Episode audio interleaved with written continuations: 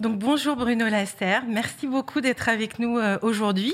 C'est que vous avez un emploi du temps très chargé puisque vous sortez euh, justement d'une audition à l'Assemblée nationale sur le sujet qui nous occupe aujourd'hui.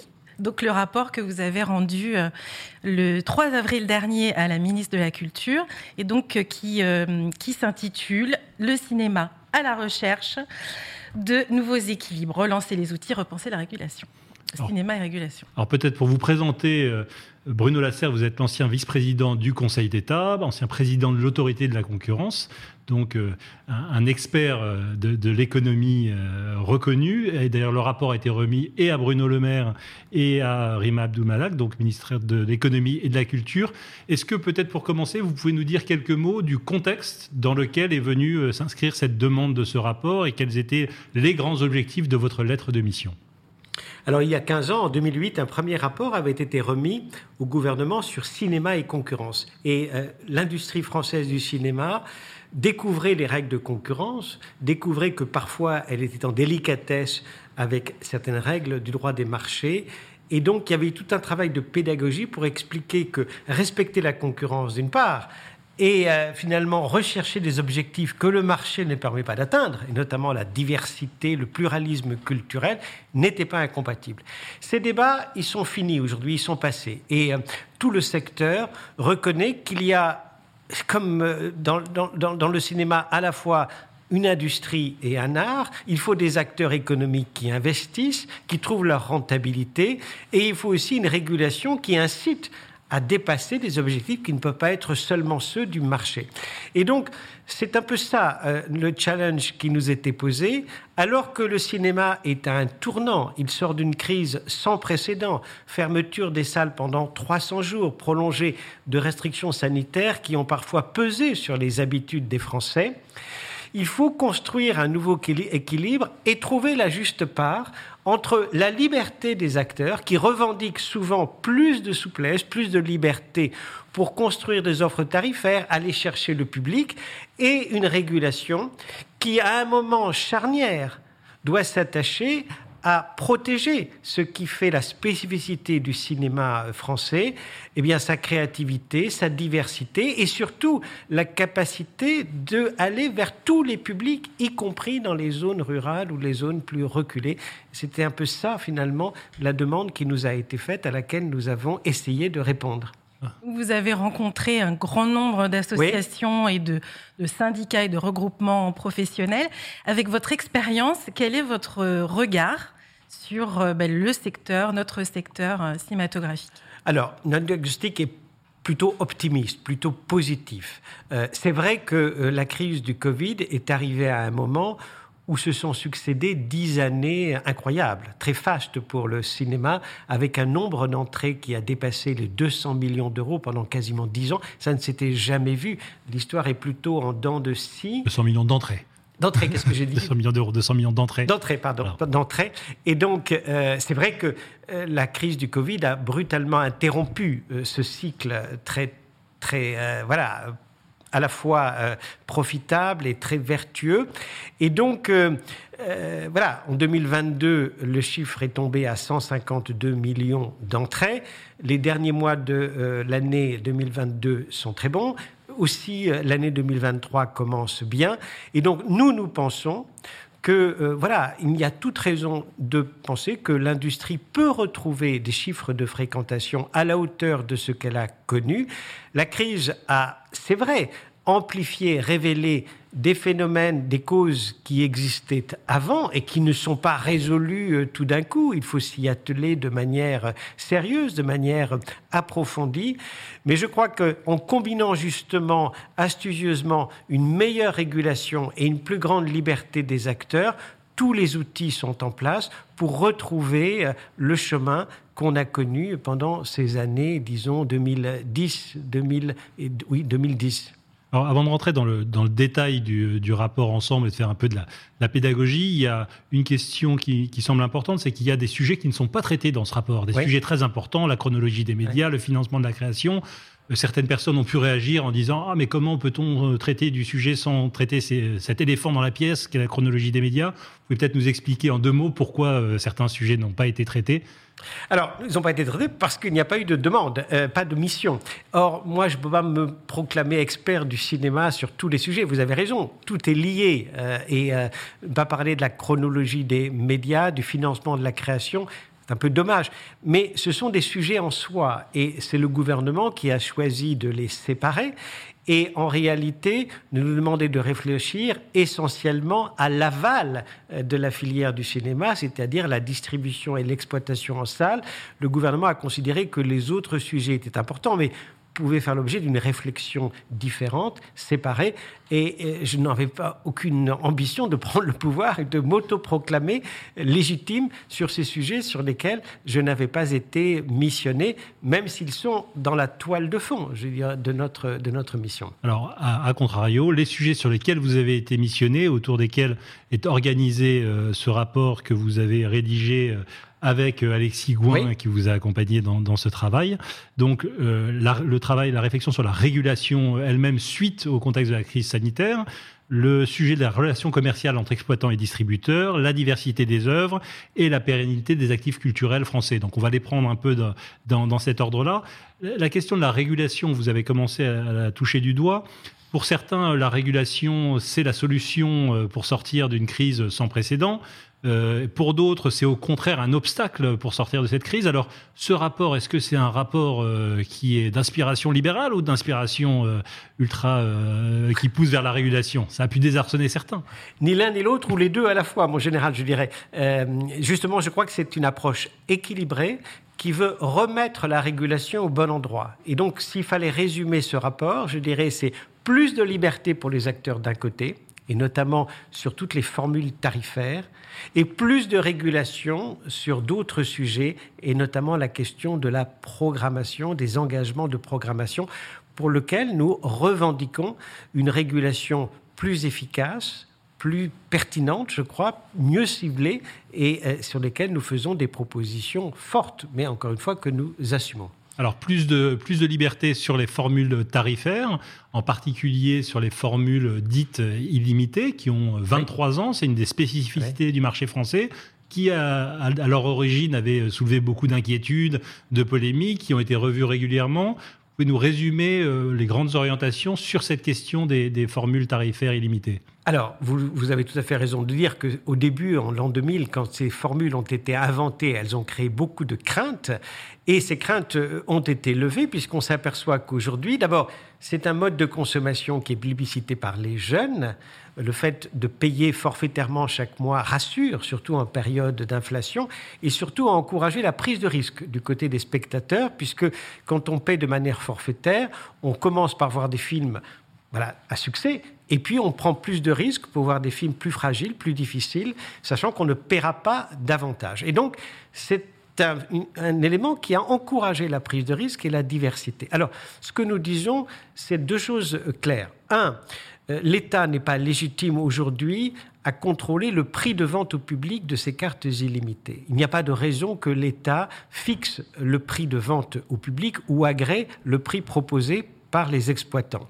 C'est à eux de trouver leur prix et nous pensons que le développement de ces formules passe par des formules tarifaires plus différenciées, plus segmentées en fonction des publics que ce soit les jeunes, que ce soit la consommation le week-end ou la semaine. Il faut inventer de nouvelles formules tarifaires pour aller chercher le public et correspondre à ce qu'il souhaite. On peut imaginer aussi des formules qui n'incluent pas que du cinéma, que des films, mais d'autres services culturels, des débats, des conférences, de la musique, des séries, pourquoi pas. Euh, au niveau local aussi, on peut imaginer toutes sortes de choses sur lesquelles il faut faire confiance à l'inventivité, à l'innovation des euh, acteurs. À l'inverse, il faut recentrer la régulation, donc le contrôle du CNC sur deux points. Un, le tarif de référence, parce que là, dès lors qu'il n'y a pas d'entrée payée à l'unité, il faut bien une base équitable et transparente pour répartir la recette entre les différents acteurs de la chaîne euh, du cinéma. Et donc, il faut que ce tarif de référence soit approuvé par le CNC et nous avons proposé deux scénarios pour le calculer. Et deuxième chose, il faut que les exploitants indépendants aient le droit de s'affilier quelque sorte à une formule de carte illimitée gérée par un autre acteur. Et donc, nous proposons que le contrat type qui va fixer les relations entre celui qui émet la carte et euh, le cinéma qui va en faire profiter son public soit agréé lui aussi par le CNC. Alors certains acteurs se sont déjà emparés du sujet, hein, puisque dans les, quelques semaines qui ont suivi la sortie du rapport, je ne sais pas si une relation de cause à effet, mais en tout cas Megarama a annoncé le lancement de, sa propre formule illimitée. Aujourd'hui, il y a un prix notionnel qui tourne autour des, 5 euros. Que changerait euh, la mise en place de vos recommandations par rapport au mode de fonctionnement actuel? Alors, on a proposé deux formules de calcul du tarif de référence un calcul notionnel, celui que vous évoquez, ou un calcul plus simple avec chaque fois des avantages et des inconvénients que nous avons essayé en toute sincérité de lister sans prendre parti. Il faut que, un, ce tarif soit plus facile à calculer, plus transparent, parce qu'aujourd'hui, il y a un problème de transparence des données, et donc il faut faire confiance un peu à l'aveugle, et donc nous proposons que les données sur lesquelles est assis ce tarif de référence soient plus transparentes et soient aussi plus dynamiques, parce qu'aujourd'hui, on est frappé de voir, alors que le prix des billets a beaucoup augmenté quand même euh, au fur et à mesure des années, ce tarif autour de 5 euros euh, de référence est resté quasiment stable. Il faut garantir un plus fort dynamisme de ce tarif de référence dans l'intérêt de tous. Et vous pensez que ça peut effectivement encourager aussi d'autres professionnels de lancer leur carte oui, lancer leur carte, mais aussi imaginer des choses qui mm. n'existent pas aujourd'hui. Mm. Euh, encore une fois, je crois que euh, on le voit pour les plateformes, on le voit pour le sport, on le voit pour beaucoup de dépenses. L'abonnement aujourd'hui sécurise, et notamment les jeunes. Ils aiment bien savoir à l'avance combien ils vont dépenser pour tel ou tel type d'activité. Eh bien, euh, derrière l'abonnement, on peut mettre beaucoup de choses, des films, mais aussi une offre culturelle beaucoup plus variée. après tout, si des gens veulent aller en salle pour euh, une rencontre, pour un débat, pour une projection événement, ben, cette expérience en salle, pourquoi ne pas l'inclure finalement dans une offre euh, proposée chaque mois? C'est aussi un moyen de fidéliser et d'attirer de nouveaux publics, plutôt que les gens restent sur leur canapé à voir euh, un écran ou même un, smartphone. Alors on va revenir sur les, propositions du rapport, mais il y a aussi certains aspects du rapport sur lesquels il me semble important d'insister, consiste à dire il y a des choses qu'il ne faut pas changer. Il y a un certain nombre de sujets qu'il est urgent, auxquels il est urgent de ne pas toucher. Il y en a un qui était euh, la question qui est un peu un serpent de mer euh, de, la confiserie et des recettes annexes euh, dont vous dites finalement ça reste une recette propre à l'exploitation, n'y touchons pas. Et puis un autre sujet qui est important, c'est le contrat de concession des offres cinématographiques. On est dans un drôle de secteur où finalement tous les lundis, au téléphone, exploitants et distributeurs décident de leurs relations commerciales. Et là aussi, euh, le rapport ne préconise pas, contrairement à ce qui avait été suggéré il y a quelques années, d'aller vers davantage de formalisme écrit euh, dans cette relation-là. Tout fonctionne bien finalement. Non, mais on peut trouver toujours de nouveaux équilibres, mais il ne faut pas non plus réglementer contre le secteur. Et moi, ce qui m'a frappé sur cette deuxième question du contrat écrit, c'est qu'il faudrait une demande, il faudrait de la pétence pour les acteurs que le contrat écrit sécuriserait. Or, ce n'est pas ça que nous avons entendu, et de tous les côtés de l'industrie, et notamment du côté des plus fragiles, des moins puissants. Euh, et donc, c'est quand même intéressant d'entendre cet écho. Normalement, on pouvait s'attendre à ce que ce soit les acteurs les plus faibles qui demandent la protection d'un contrat écrit. Mais c'est l'inverse qui se passe. Ce sont souvent les studios américains qui nous ont dit oui, moi j'aimerais bien faire comme aux États-Unis et tout consigner les droits et les devoirs de chacun par écrit. C'est l'inverse qui s'est posé. Donc revendiquons, enfin voilà, admettons qu'il y a aujourd'hui euh, quelque chose qui se passe entre les acteurs, qui repose sur la confiance, sur l'oral, sur l'adaptation de tous les instants, parce que négocier chaque semaine la programmation de salle, bah, c'est quelque chose qui est, voilà, un entraînement, quelque chose qui a toujours un peu un prototype qui se renouvelle chaque année, la connaissance intime qu'ont les acteurs l'un de l'autre, la confiance qu'ils placent l'un dans l'autre, la souplesse dans laquelle tout ça peut se négocier, ce sont des avantages qu'il faut reconnaître et il n'y a pas intérêt à bureaucratiser ou à rigidifier une relation qui marche, surtout que écrire un contrat euh, ne protégera pas le faible contre le fort. Euh, le rapport de force, euh, il ne sera pas changé par l'écriture en dur, en quelque sorte, de clauses. Et s'il y a un désaccord, ça n'est pas un obstacle à saisir le médiateur ou la médiatrice du cinéma qui aujourd'hui est souvent saisi de difficultés locales, alors même que le contrat n'est pas écrit. Alors je voudrais pas euh, spoiler euh, le rapport pour ceux qui ne l'auraient pas encore lu en intégralité, mais quand on arrive au milieu du rapport, autour de la page 50, sur les 100 pages que compte le rapport, on se dit finalement, c'est un rapport euh, assez libéral, moins moins d'obligations, moins d'obligations autour des cartes, pas de nouvelles nouvelles obligations autour des contrats. Mais tout à coup, à partir de la page 50, ça change un peu quand on se met à parler d'engagement de programmation, où là, vous sortez le bâton du régulateur pour proposer, suggérer des, des obligations nouvelles. Pourquoi euh, cette euh, apparente contradiction entre plus de, souplesse d'un côté et puis plus de rigueur de l'autre? Parce que là, il y a besoin d'une intervention plus forte. Et nous pensons que les engagements de programmation sont un bon outil, tels qu'ils ont été euh, inventés dans le passé. Aujourd'hui, profitons du fait qu'ils ont été de facto interrompus par la crise sanitaire pour les repenser.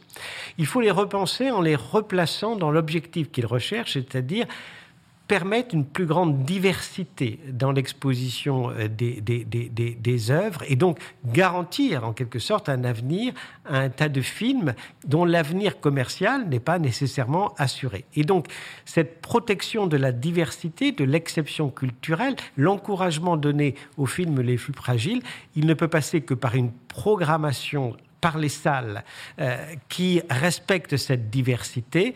Et nous pensons que si l'on ne fait rien, on pourrait se retrouver peu à peu dans la situation que connaissent d'autres pays, comme les États-Unis ou le Royaume-Uni, que nous avons regardé, où là, le risque de multidiffusion, voire de captation des écrans par les seuls films qui marchent, est extrêmement fort. Hein. Aux États-Unis au Royaume-Uni, quand un film américain euh, marche, il capte tous les écrans, ce qui est heureusement pas le cas en France, mais on voit que les engagements de programmation permettent de maintenir cette diversité à laquelle les Français sont attachés. Mais si on s'engage, il faut respecter la parole que l'on donne. Et aujourd'hui, ces engagements sont un peu des villages Potemkin, c'est-à-dire que on, voilà, on prend une posture favorable, on annonce beaucoup de choses, mais en réalité, le contenu n'est pas toujours très ambitieux et surtout n'est pas toujours très respecté. En tout cas, le CNC ne peut pas ou n'a pas les moyens de sanctionner le non-respect de ses engagements et c'est cela que nous voulons changer. Permettre au CNC, lorsque euh, les films sont euh, exploités par un groupement ou une entente type PATE ou UGC se substituer à l'exploitant s'il ne propose pas d'engagement ou des engagements insuffisants. Et d'autre part, dans le cas où la parole donnée n'est pas respectée, eh bien, en dehors des sanctions classiques qui sont un peu l'arme atomique, subordonner le maintien des aides à l'exploitation au respect de ces engagements et c'est responsabiliser les acteurs. Si je prends un engagement, eh bien, alors dans ce cas-là, ça me coûtera de ne pas les respecter. Je crois que c'est le seul moyen de crédibiliser cette régulation et donner sa force à un outil qui marche et qui devrait marcher. Quand vous dites subordonner, c'est-à-dire que le, président du, CNC pardon, peut, euh, peut se substituer, c'est-à-dire peut lui-même euh, proposer ses engagements de programmation pour... Alors s'ils ne sont pas proposés ou s'ils sont manifestement insuffisants. Hmm. Euh, oui, euh, pour donner une vraie valeur à ces engagements dans le cas où on aurait des engagements tellement minima qui ne représenteraient aucun effort par rapport à ce que ferait normalement un acteur. Il faut que ces engagements soient un plus quand même. Et s'il n'y a pas de plus, alors il faut que le CNC puisse, mais évidemment dans le dialogue aussi, imposer ou en tout cas euh, permettre voilà, une plus forte ambition. Mais ça va jusqu'à la conditionnalité euh, des aides euh, dans le cadre. Mais d'abord parce que nous pensons que de manière générale, euh, la sélectivité, la conditionnalité des aides est un mouvement de fond qui a ses vertus aussi. et d'autre part, comment vous dire, c'est un moyen de responsabiliser les acteurs. après tout, je fais un choix. soit je m'inscris dans la régulation euh, qui est là pour protéger l'intérêt général et je bénéficie de l'argent public, soit je privilégie euh, une optique purement économique de rentabilité, et dans ce cas-là, c'est mon choix. Mais euh, alors dans ce cas-là, je, choisis et je ne touche pas l'argent public. Alors après, sur le contenu des engagements, il y aura évidemment un dialogue.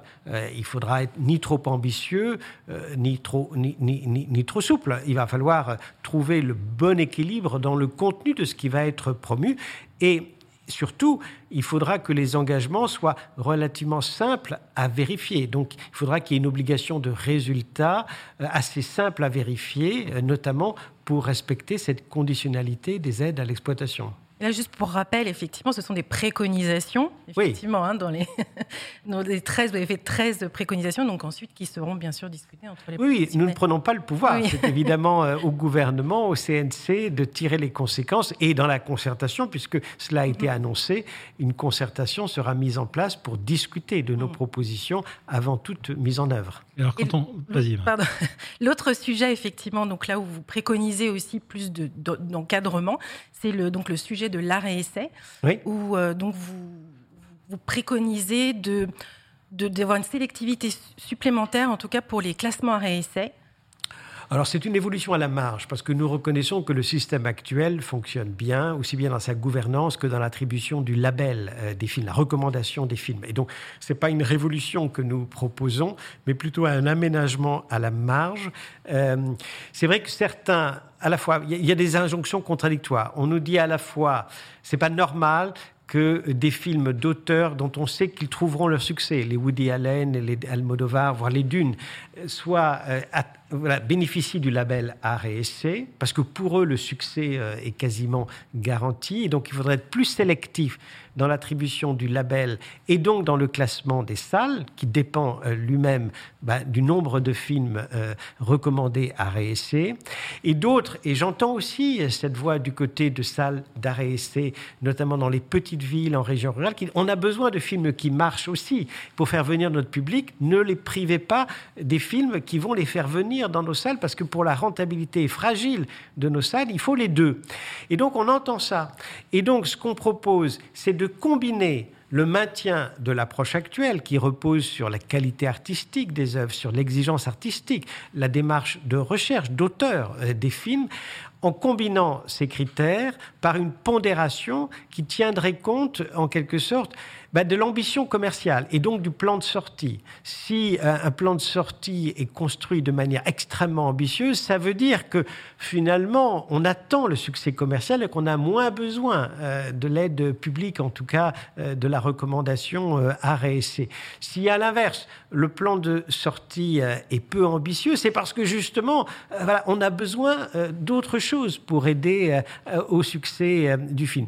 Et donc, on n'a pas défini dans tous les détails comment marcherait cette pondération, mais l'idée serait d'ajouter aux critères traditionnels, et qui est le bon, des critères plus économiques qui, à la marge, viendraient corriger euh, le premier euh, critère ou compléter le premier euh, critère.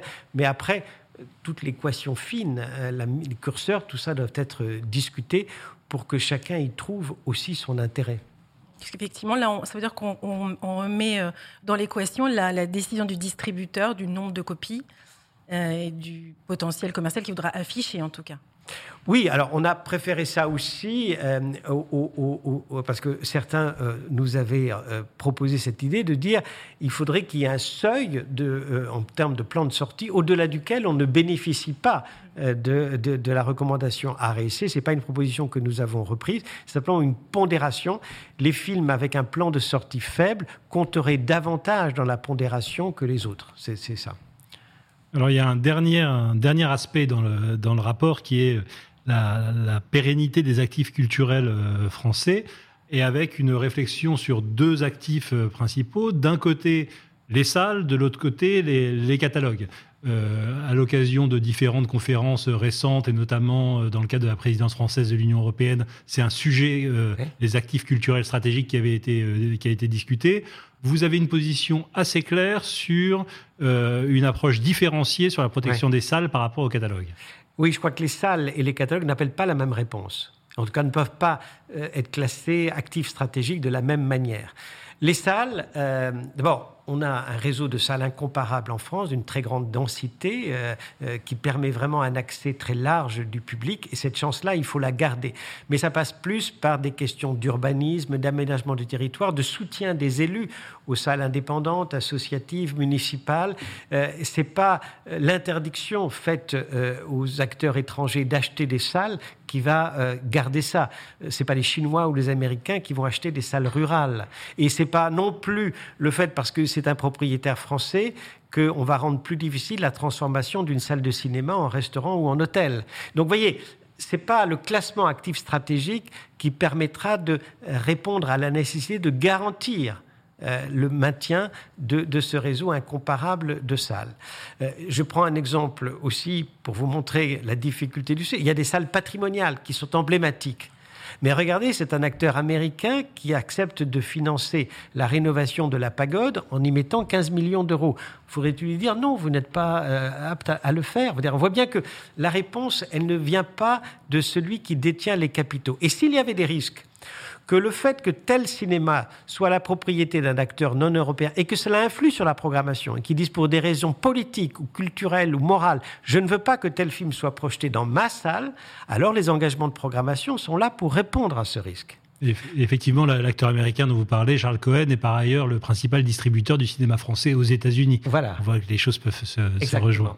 Alors, à l'inverse, pour les catalogues, là, euh, clairement, on est plus dans la notion d'œuvre, d'actif culturel euh, stratégique, et il y a un risque pas forcément de thésaurisation, mais de manque d'exploitation suivie, ou en tout cas de stratégie qui pourrait priver le public de l'accès à ces catalogues bah, auquel le public est très attaché. D'abord parce que c'est souvent des fonds publics qui ont permis en partie de financer leur création, parce que aussi c'est le patrimoine de tous les Français, et leur dire, vous ne pourrez plus revoir ce film parce que tel acteur euh, non européen euh, s'en réserve l'exclusivité, ou parce qu'il n'a pas tout simplement pas envie euh, de voilà, vendre ou de suivre l'exploitation de son catalogue en France, là ça pose un problème. Et là nous pensons que l'obstacle européen est beaucoup moins fort, qu'on peut défendre comme vous l'avez signalé, euh, l'exception culturelle dans ce contexte-là, et qu'il faut plus revoir euh, les mécanismes que euh, de les libéraliser. C'est pour ça que par rapport à l'intervention en 2021 du législateur, nous pensons que cette intervention est légitime. Il faut simplement accélérer le dispositif, car aujourd'hui, le délai entre lequel le, le, détenteur du catalogue qui veut le céder signifie son intention au gouvernement et le standstill, en quelque sorte, pendant lequel il ne peut pas vendre est trop long. Ça pénalise trop, je pense, euh, la liquidité de, de, ces, de ces actifs. Et d'autre part, nous voulons aussi responsabiliser davantage les acteurs en mettant en place de vraies sanctions dans le cas où délibérément un acteur se soustrairait à cette obligation de notification euh, préalable. Alors, ce, ce, rapport, il vous a occupé pendant de, de nombreux mois. Maintenant, euh, quel est l'avenir de, ce rapport? Ben, Il est dans les mains du gouvernement et aussi euh, du Parlement. Certaines propositions relèvent de la loi, d'autres euh, du décret, parfois du règlement général des aides, parfois aussi de bonnes pratiques qui peuvent être mises en place sous l'égide du CNC. Le président du CNC s'est exprimé. Le CNC va organiser une nouvelle concertation, non pas autour d'idées ou de points de vue, mais autour des 13 propositions que nous formulons et leur possibilité d'être mise en œuvre. Et cette concertation débouchera sur un choix qui va être euh, d'abord euh, le suivant. Est-ce qu'on va devant le Parlement pour euh, défendre une proposition de loi ou un projet de loi ambitieux qui le reprend tout Ou est-ce qu'on sépare l'exercice en deux On fait d'abord ce qui relève du décret, du pouvoir réglementaire, et puis ensuite on verra l'opportunité d'aller devant le Parlement.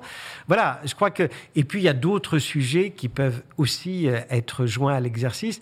Mais là, euh, je rends les armes. Ça n'est plus notre responsabilité. C'est au gouvernement et au Parlement de prendre ses responsabilités. À titre personnel, je pense qu'il n'est pas du tout exclu euh, de penser que voilà, ça pourrait intéresser aussi des parlementaires. Ce matin, j'ai été auditionné par la Commission des affaires culturelles de l'Assemblée nationale. J'ai trouvé beaucoup de consensus et d'idées partagées sur tous les bancs de l'Assemblée. On peut imaginer une proposition de loi portée par des parlementaires, aussi bien à l'Assemblée qu'au Sénat, pour tirer les conséquences de ces, euh, de ces propositions tout est possible, mais d'abord, il faut discuter, bâtir ce consensus et trouver euh, entre, encore une fois, ces demandes contradictoires, plus de liberté, plus de régulation, le bon chemin, le bon équilibre, mais je fais confiance à tous pour y arriver. Donc je, retiens que c'est un rapport qui s'inscrit euh, qui s'appuie sur un diagnostic optimiste et qui sort effectivement, qu'on commente à un moment où les chiffres du cinéma et spécifiquement du cinéma français redonnent le, sourire à la profession. Euh, à la veille du Festival de Cannes, euh, pas de doute que ce rapport continuera à alimenter euh, les discussions. Un grand merci en tout cas Bruno Lasserre d'avoir pris le temps de cette pédagogie dans l'émission Box Office. Merci à vous surtout de me donner l'occasion et maintenant je vais suivre votre émission parce que voilà, bah, à force de travailler sur ces sujets, j'ai beaucoup d'affection à la fois pour les sujets et, et les acteurs que nous avons auditionnés et ça m'intéressera de suivre l'avenir de tout ça. On viendra faire réagir les uns et les autres. Merci beaucoup. Merci, à vous. Merci, Julien. On se retrouve quand, Marion? Mais On se retrouve dans, deux semaines. Minimum, minimum. Et sinon, surtout nos, supports, site internet, magazine. Et on se retrouve sur la croisette entre-temps? Et sur la croisette, bien sûr. Merci à tous. Merci de nous avoir suivis et à très bientôt.